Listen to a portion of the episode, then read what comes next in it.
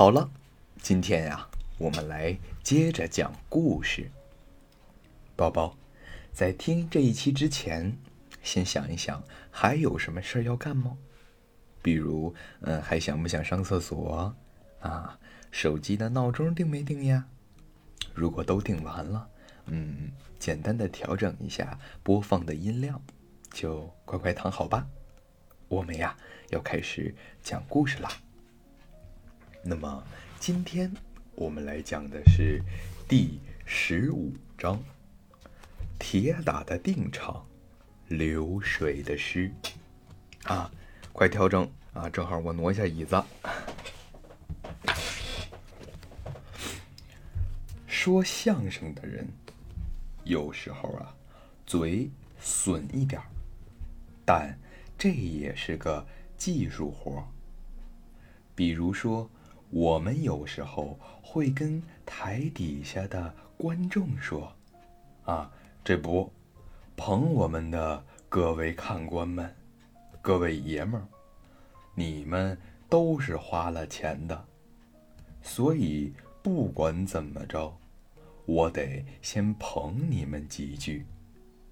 你们别看在场的人不多，但什么人啊都有。”其中啊，有一位大爷，他家里的太太呀不太规矩，刚跟别人有染。这人到底是谁呢？我不能说，我一说呀，他该打我了。您各位呀，别着急，他也待不住了，这就要走了。等他走了之后啊。我就给大家指一下啊，究竟他是谁？各位读者想一下，说这些话可就损透了。您想，这个时候台底下的观众谁还敢走啊？谁走了，谁呀就是那个大爷。所以说呀。这大家，嗯，踏踏实实的就跟这儿听相声了。这是一种技术手段，当然，目的呀就是赚钱。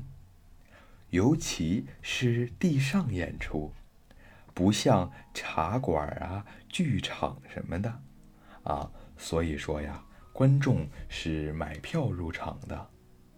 地上的演出啊。是只要观众一乐，这相声艺人就要开始下去要钱了。说个三分钟或者五分钟的相声，反正只要是你乐了啊，看见你乐了，就去管你要钱。我们呀有一段传统相声，叫《黄鹤楼》，啊。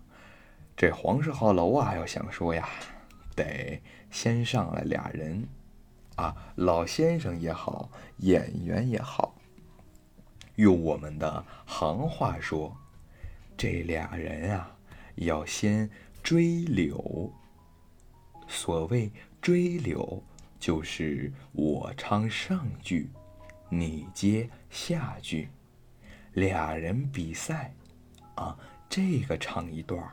那个就接下一段这个再唱一段那个又接一段一接就能接个十几、二十几出戏。这些个规矩都是最早啊，在地上演出的时候形成的。当时一看到你有观众过来，啊，相声艺人啊。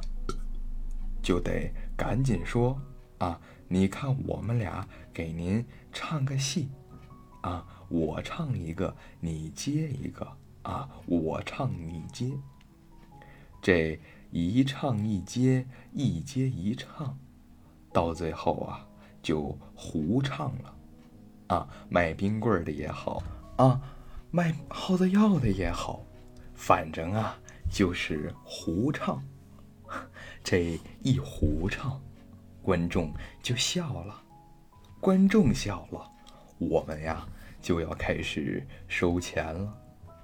把钱敛上来之后，啊，就说：“行了，这回呀，我们不瞎唱了。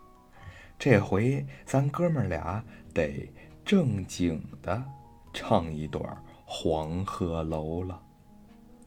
所以，实际上这是两个独立的曲目。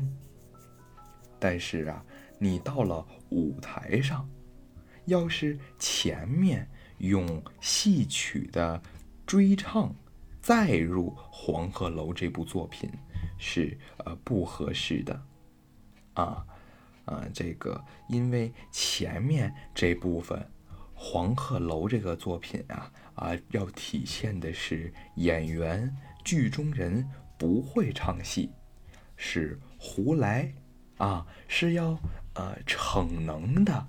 这种效果，要说啊，我给您唱个戏，实际上他呀一句话都不会，是要拿前面呀那个接，他可能啊会唱十多出戏。事实上，好多呀戏演员啊都会。那为什么到最后他要装成外行的呢？啊，装成外行的样子，为什么呢？啊，这自然是不应该的。那原因就是当年在地上唱的和真正的黄鹤楼，这根本就是两段戏。收钱那段已经过去了，后面才有了新的黄鹤楼。当然，我们这行。还有老先生依然这么演，咱也不敢说人家不对，但是咱现在从另一个角度出发，只能说这样的演法呀，不是特别的合适。那是过去人家地上演出的规矩，是专门为了要钱啊。而来的这个演法，还有些什么呢？比如说口技，还有数来宝，啊等等，这些都是啊相声艺人辅助的技术手段。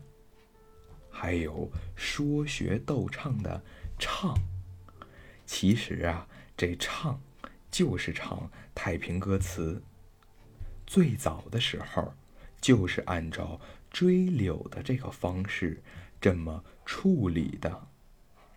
先给观众啊唱上两句，然后呢，怎么着，就是再让观众啊站在那儿听相声的，啊，不过这倒是相声演员必须会的，因为呀，这是基本功的。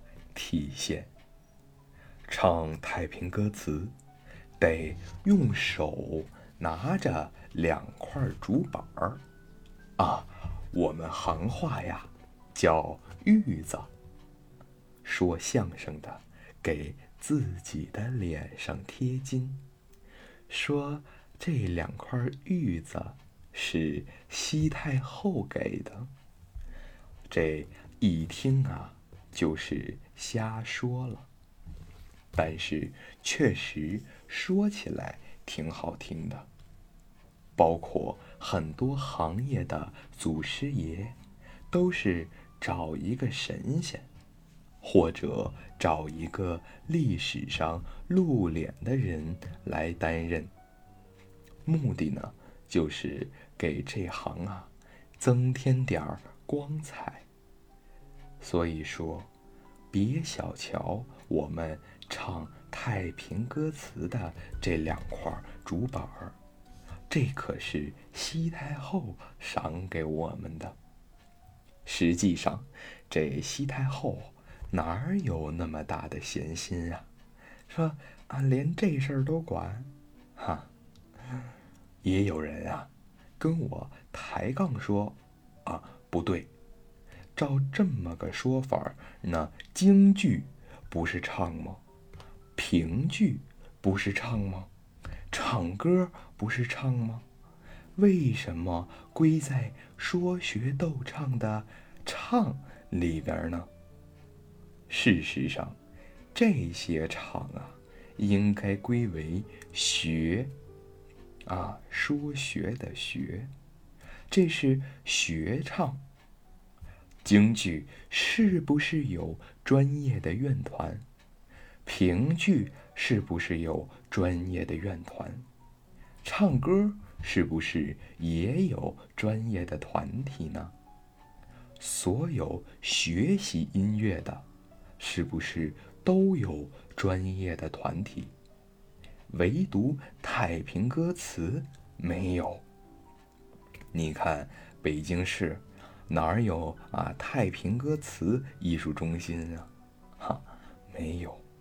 太平歌词是相声艺人必须会的专业演唱，所以太平歌词才是说学逗唱里的唱，其他的唱啊，都是说学逗唱的学。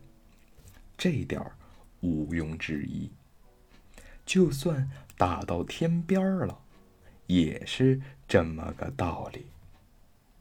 在说这一方面，单口相声有小段和大段的。小段的呢，就是二三十分钟的；大段的相声啊，我们也有一个说法，叫。腕子活，吵起来能说个十天八天的，但是一般来说，长篇的单口相声啊，都是这种没头没尾的。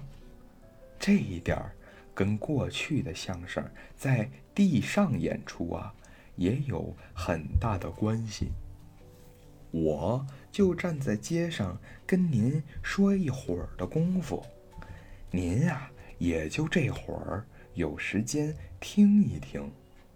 等我说完之后，您把钱给我，我就走了。明天呀，可能就不会再来这个地方，再来这条街上来说相声了。所以呀，我们说单口相声不必有头有尾。他呀，不像说书，说书的人啊，在书馆里头一说，也许得说仨月，啊，这仨月说完了，才能换下一个书馆。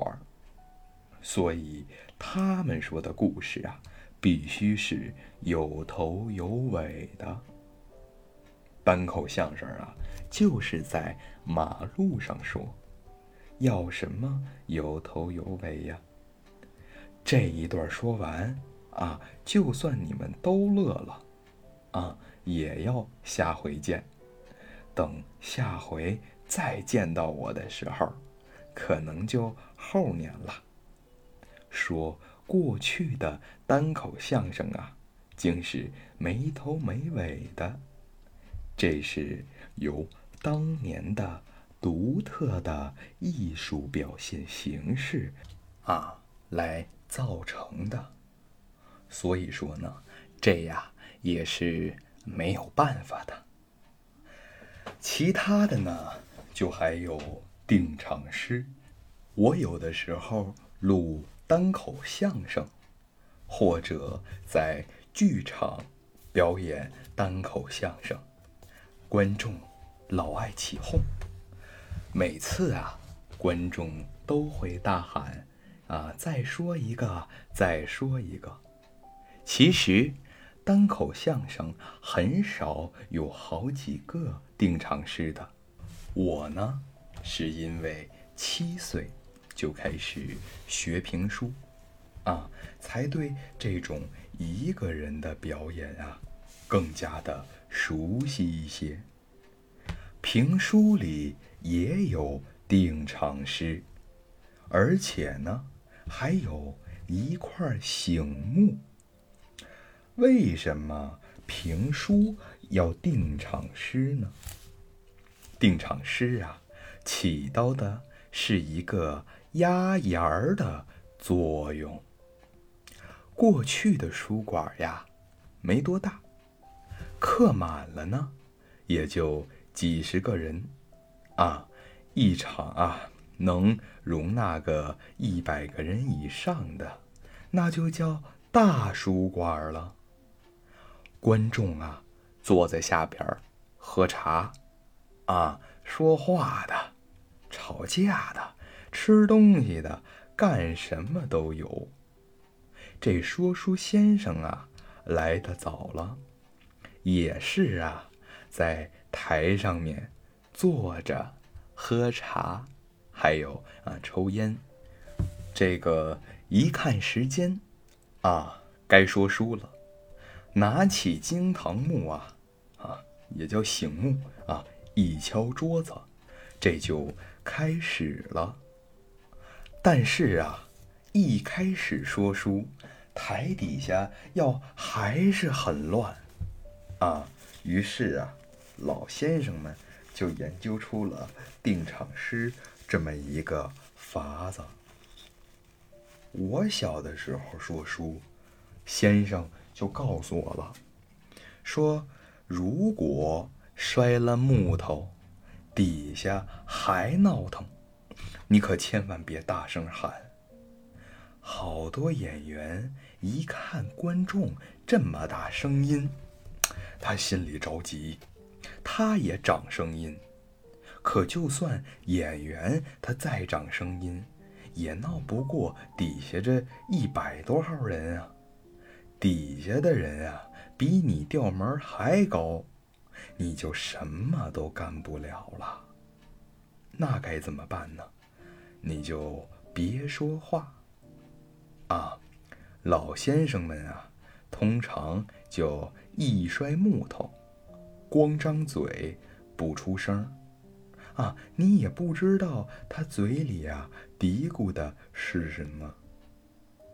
有时候啊，他们说的就是定场诗，但最后俩字儿或者仨字儿，哎，你也听不清他说的是什么。从心理学上说，观众啊就会渐渐的好奇起来。啊，这台上说的是什么呀？啊，别说话，别说话啊，咱听听他说的是什么。一下子，这场子呀就安静下来了。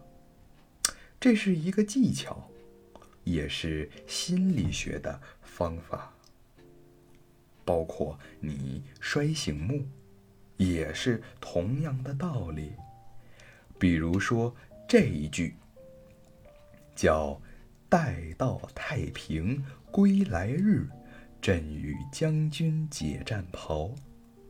一般来说，都是说到“朕与将军”，啪，啊，这个地方拍一下木头，接着说“解战袍”。木头这一下啊，应该拍在哪儿？是有说到的。我举个例子，如果是在画里头拍的话，就是“待到太平归来日，朕与将军啪解战袍”。这种说法属于官礼的说法。过去呀。中国是以山海关为界，分为关里、关外。说书的规矩也是这样定的。关外呀，就是摔在外头，也就是说完“朕与将军解战袍”之后啊，啪，再摔木头。当然了，这只是一个说法。具体因为什么才这么弄？年深日久的老先生也没传下来具体的原因。咱们呀，就把这个习惯记录下来呀就好了。我刚才说的那首定场诗，其实是明朝嘉靖皇帝的御制诗，啊，人家的原文是，啊，朕与将军解战袍，啊，刚才我们说的是朕与先生解战袍，啊，这首诗的全文是啊，稍等。老公这时候说反了，原文是“朕与先生解战袍”，啊，这首诗的全诗啊，全文是：“大将生来胆气豪，腰横秋水雁翎刀，啊，风吹鼓动山河动，哎，呃，风吹动鼓山河动，电闪圣旗日月高，天上麒麟原有种。”血州龙椅岂能逃？待到太平归来日，朕与先生解战袍。因为我们说惯了啊，说惯成这个朕与将军了，所以啊，就从俗吧。老公呢，也不知道啊，今儿他妈怎么了啊？这个嘴呀，有点逼瓢，宝宝呢，见谅，擤个鼻涕啊。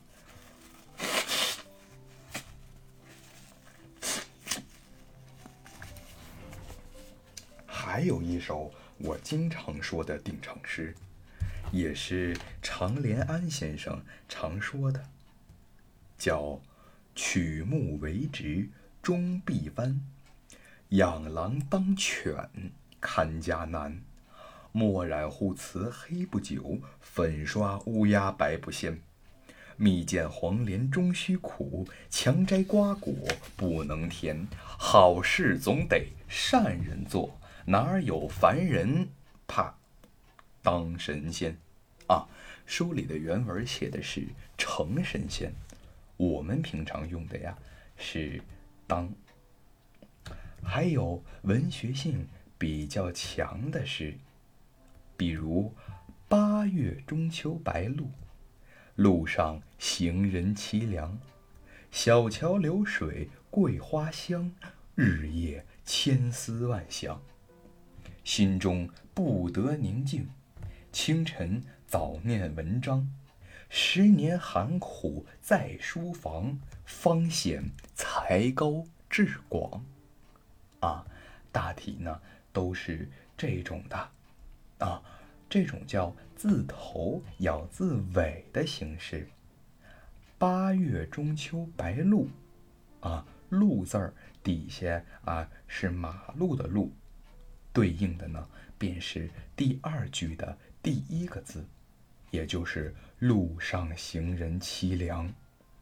这“凄凉”的“凉”字儿啊，底下是个小的小字儿，啊，凉嘛，小字儿。